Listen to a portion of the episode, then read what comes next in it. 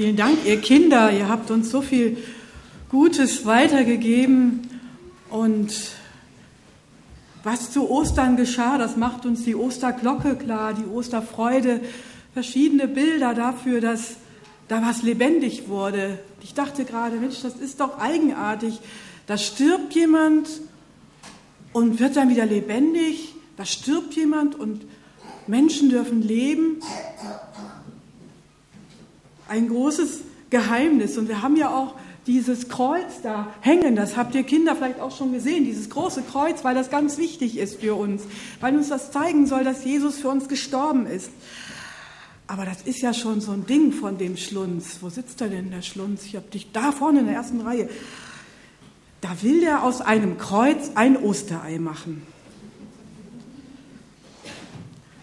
Nun, ich kann dich schon ein bisschen verstehen, weil mir persönlich sind Ostereier auch lieber als so ein Kreuz. Ich weiß noch, wie ich als Kind Ostereier gesucht habe. Bei uns daheim, da gab es einen Wald, der hieß Osterhasenwald.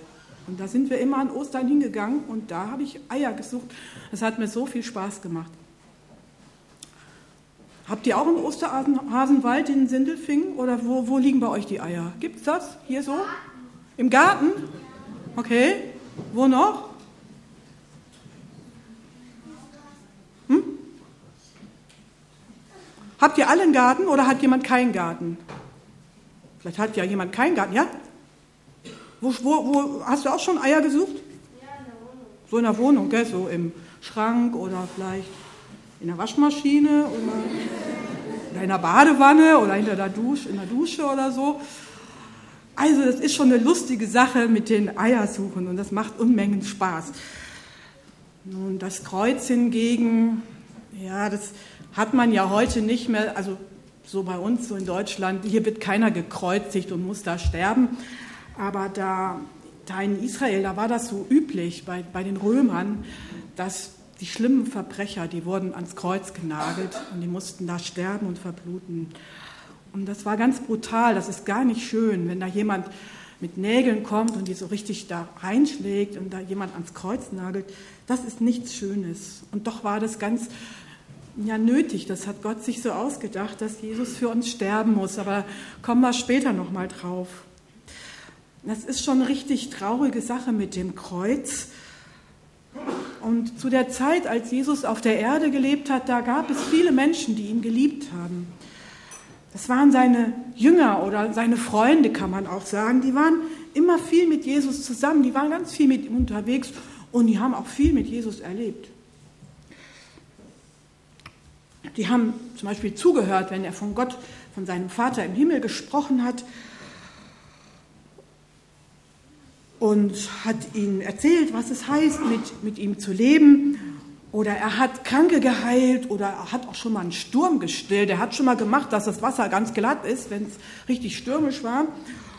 Und er hat auch mit den verachteten Menschen zusammen gegessen an einem Tisch, die, die keiner leiden konnte, die Zöllner, die Sünder. Jesus war ein Mensch, der einfach ein, ja, auf dieser Erde ein wahrer Gott und wahrer Mensch, aber jemand, der die Liebe in Person so ganz hautnah äh, gezeigt hat. Und Jesus wusste, dass er bald sterben wird, dass ihn die Menschen wie ein Verbrecher ans Kreuz nageln werden. Er wusste auch, dass seine Jünger ihn bald vermissen werden, wenn er nicht mehr da ist. Verzweifelt und traurig würden sie sein. Doch bevor Jesus diesen schweren Weg ging,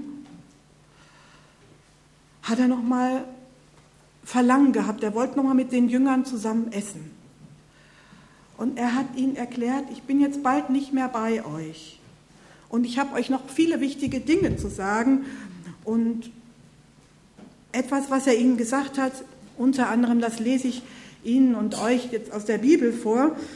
Da heißt es nämlich im Johannesevangelium, da sagt Jesus, ich will euch nicht als Weisen zurücklassen. Ihr Kinder, wisst ihr, was Weisen sind? Wer weiß, was Weisen sind? Ja, du. Komm her, ich nehme jetzt mal das Mikrofon.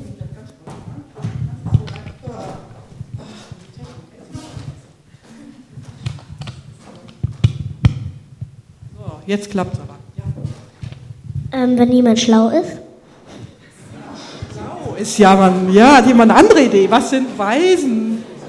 Ah, da hinten, du kommst jetzt auch mal dran. Wenn jemand keine Eltern mehr hat.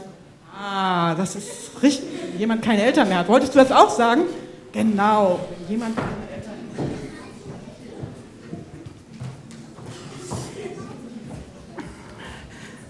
Ja, das kennt nicht jeder so, gell? Und es ist gut, wenn ihr Eltern habt. Das ist schön, aber manche, die haben das eben nicht. Aber das hat auch was mit, mit Alleinsein zu tun. Wenn Mama und Papa nicht mehr da sind, sagt Jesus, ich will euch nicht als Waisen zurücklassen. Ich will, ich will nicht, dass ihr alleine seid, sondern ich will trotzdem noch bei euch bleiben, auch wenn ich jetzt sterbe. Also ich war am Lesen, ich lese es nochmal. Ich will euch nicht als Weisen zurücklassen, ich komme zu euch. Es ist noch eine kleine Zeit, dann wird mich die Welt nicht mehr sehen. Ihr aber sollt mich sehen, denn ich lebe und ihr sollt auch leben.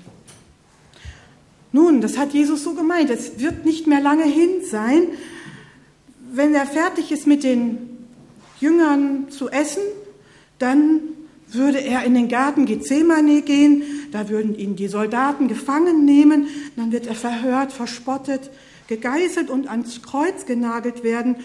Und dann ist er richtig tot und wird in ein Grab gelegt.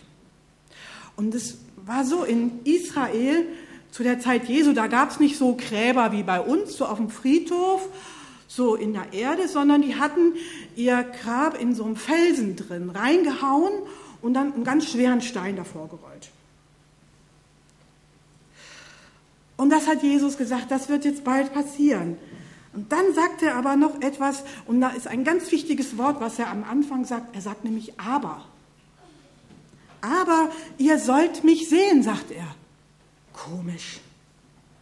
Jesus wird in den Grab gelegt, schwerer Stein davor. Und dann sagt Jesus, ihr sollt mich sehen. Jetzt frage ich euch Kinder nochmal, ihr müsst mir jetzt helfen, weil wir müssen das zusammen mit Erwachsenen erklären. Jesus sagt, er wird jetzt bald sterben, er wird bald tot sein und dann sagt er zu den Jüngern, aber ihr werdet mich sehen. Versteht ihr das? Wie kann das passieren? Der ist doch in einem Grab, der ist doch tot, da ist doch ein Stein davor. Wenn er wieder aufersteht? Wenn er wieder aufersteht. Wolltest du auch sagen? Du auch? Ja, wenn er wieder aufersteht. Aber was ist denn das Auferstehen? Wenn er wieder lebt. Ach, wenn er wieder lebt. Und das passiert einfach so? Gott muss ihn wieder auferwecken. Gell, das geht nicht von alleine, das muss Gott machen. Gott muss ihn wieder auferwecken. Genau. Ich glaube, das hat der Schlunz vorhin auch gesagt. Könnt ihr euch daran erinnern? Er gesagt hat, der Gott, der kann doch alles. Und das fand ich ganz toll von dem Schlunz, dass er das gesagt hat. Der hat ihm das zugetraut. Wir können das nicht verstehen, wie das passiert ist. Aber Gott hat ihn wieder auferweckt. Vielen Dank, ihr Kinder.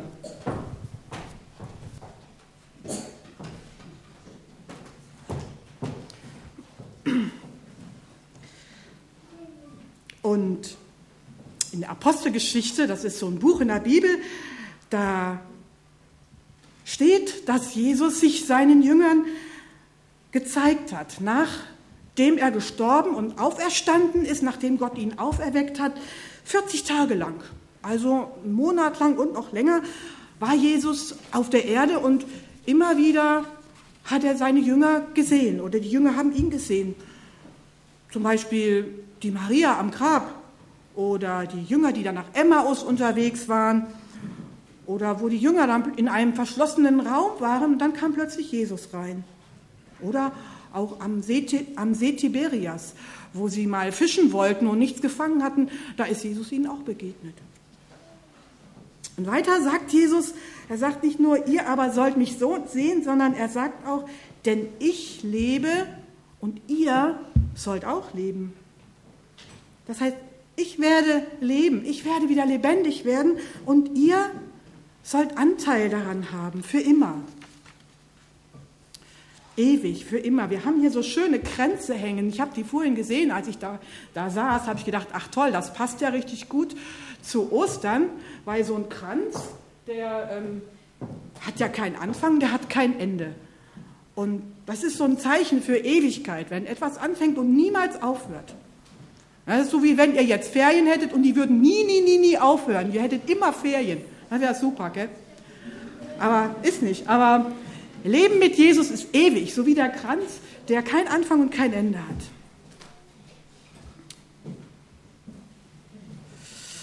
Ja, das mit dem Tod, das ist schon was Schreckliches. Vielleicht habt ihr Kinder ja schon mal ein Tier gehabt, das gestorben ist. Hat das mal jemand gehabt von euch, so ein Kanarienvogel oder so? Oh. Einen Hasen. Hasen, ist der, und der ist gestorben. Was habt ihr dann gemacht, als der gestorben ist? Begraben im Garten. Ja, das macht man dann. Und du? Eine Katze. Kannst du auch im Garten begraben? Mm, ja. Ja, Bei uns sind auch zwei Hasen gestorben. auch zwei gleich. Aber nicht auf einmal, oder? Nein. Noch jemand ein Tier gestorben? Ja. Meerschweinchen. Oh. Und Gelder ist mal traurig, wenn so ein Tier stirbt. Das ist nicht so schön.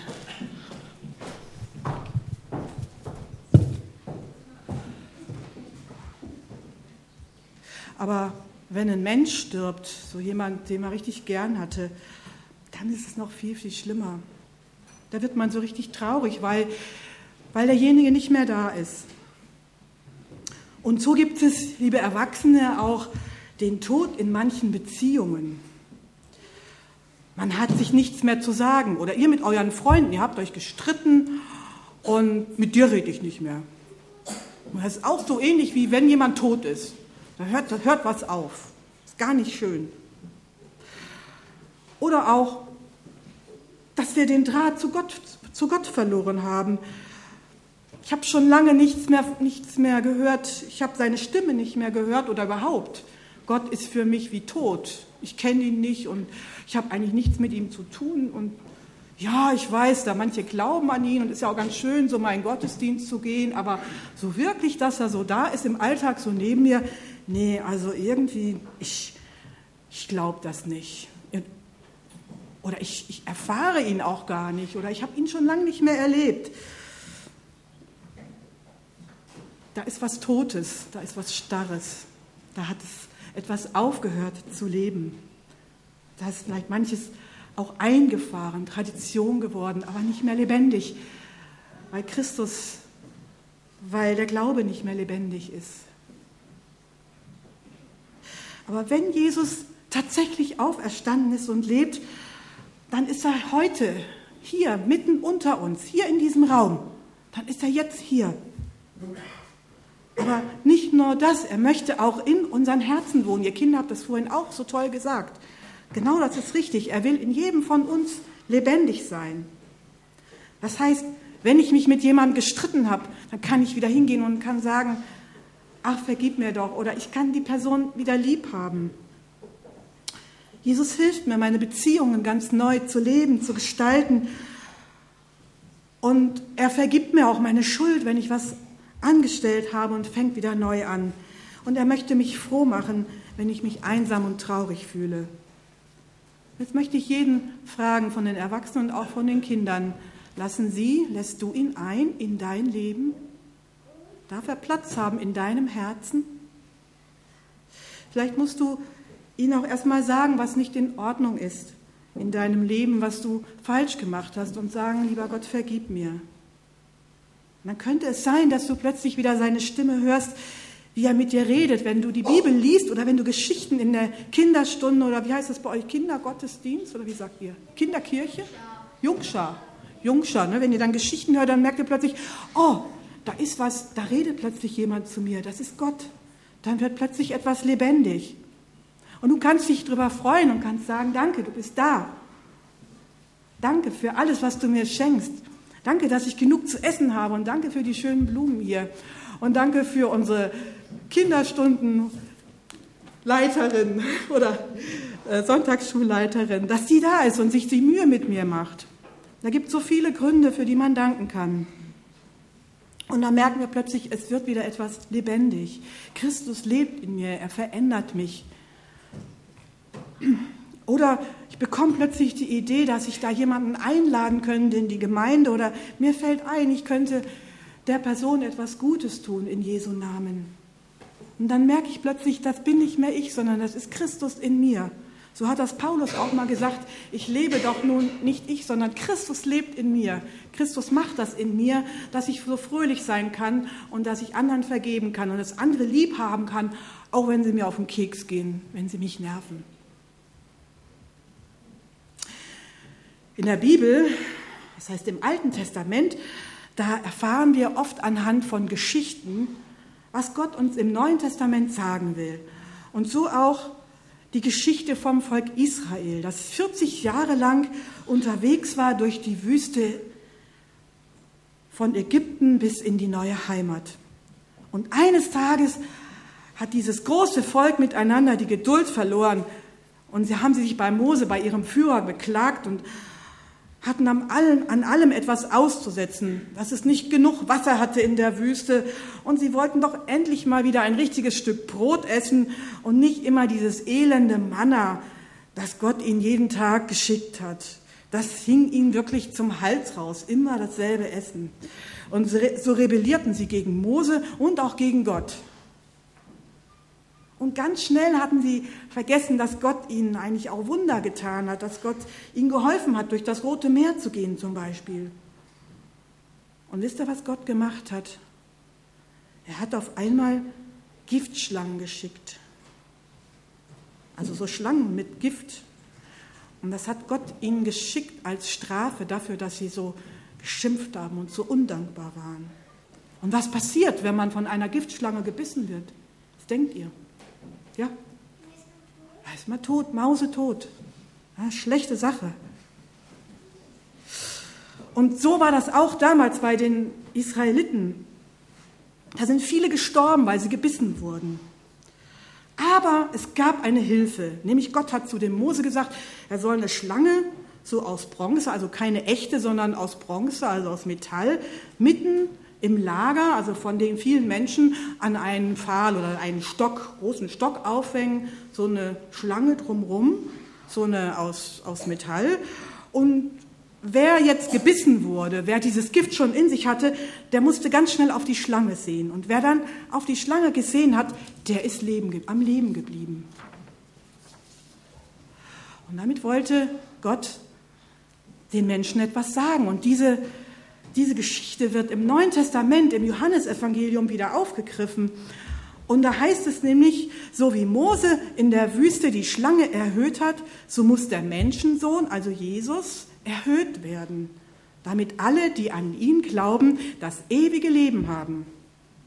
Also so wie der Mose die Schlange aufgehängt hat, so ist Jesus ans Kreuz gehängt worden, damit jeder, ja, der nicht nur ihn ansieht, sondern sagt, danke Jesus, du bist für mich gestorben, ich glaube daran, damit derjenige für immer lebt und immer eine lebendige Beziehung zu ihm haben kann und auch dann noch weiterlebt, wenn er gestorben ist.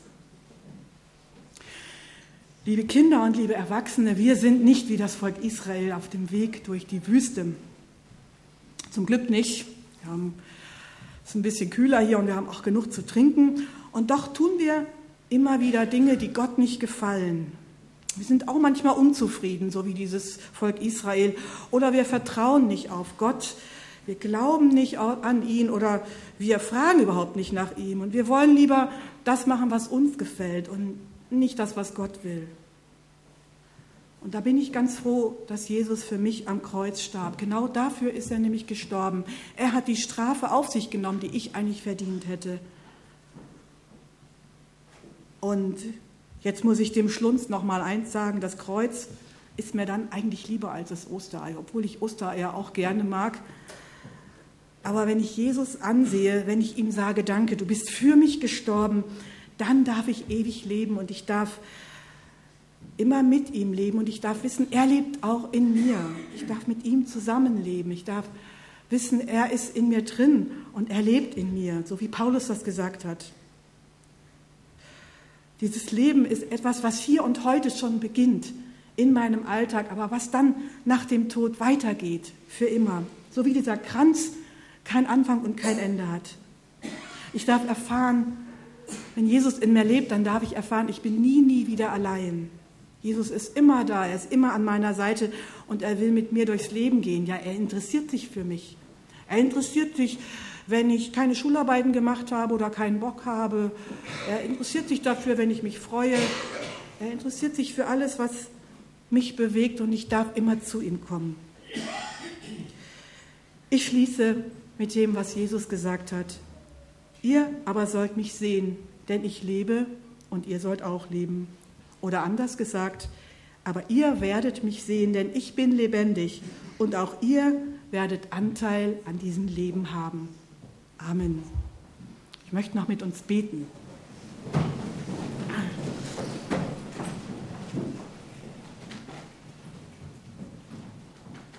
Herr Jesus, das ist so großartig, dass du für uns am Kreuz gestorben bist, dass wir das fast nicht fassen können. Danke, dass du diesen schweren Weg gegangen bist aus Liebe zu uns. Danke, dass du damit unsere Strafe getragen hast, weil wir dir so oft nicht gefallen. Und danke, dass es dabei nicht geblieben ist, sondern dass du auferstanden bist, dass du wirklich lebst. Und danke, dass du in uns leben willst, wenn wir das wollen und dass wir bei dir für immer sein dürfen. Herr, hilf uns, dass wir dich suchen und dich hineinlassen. Amen.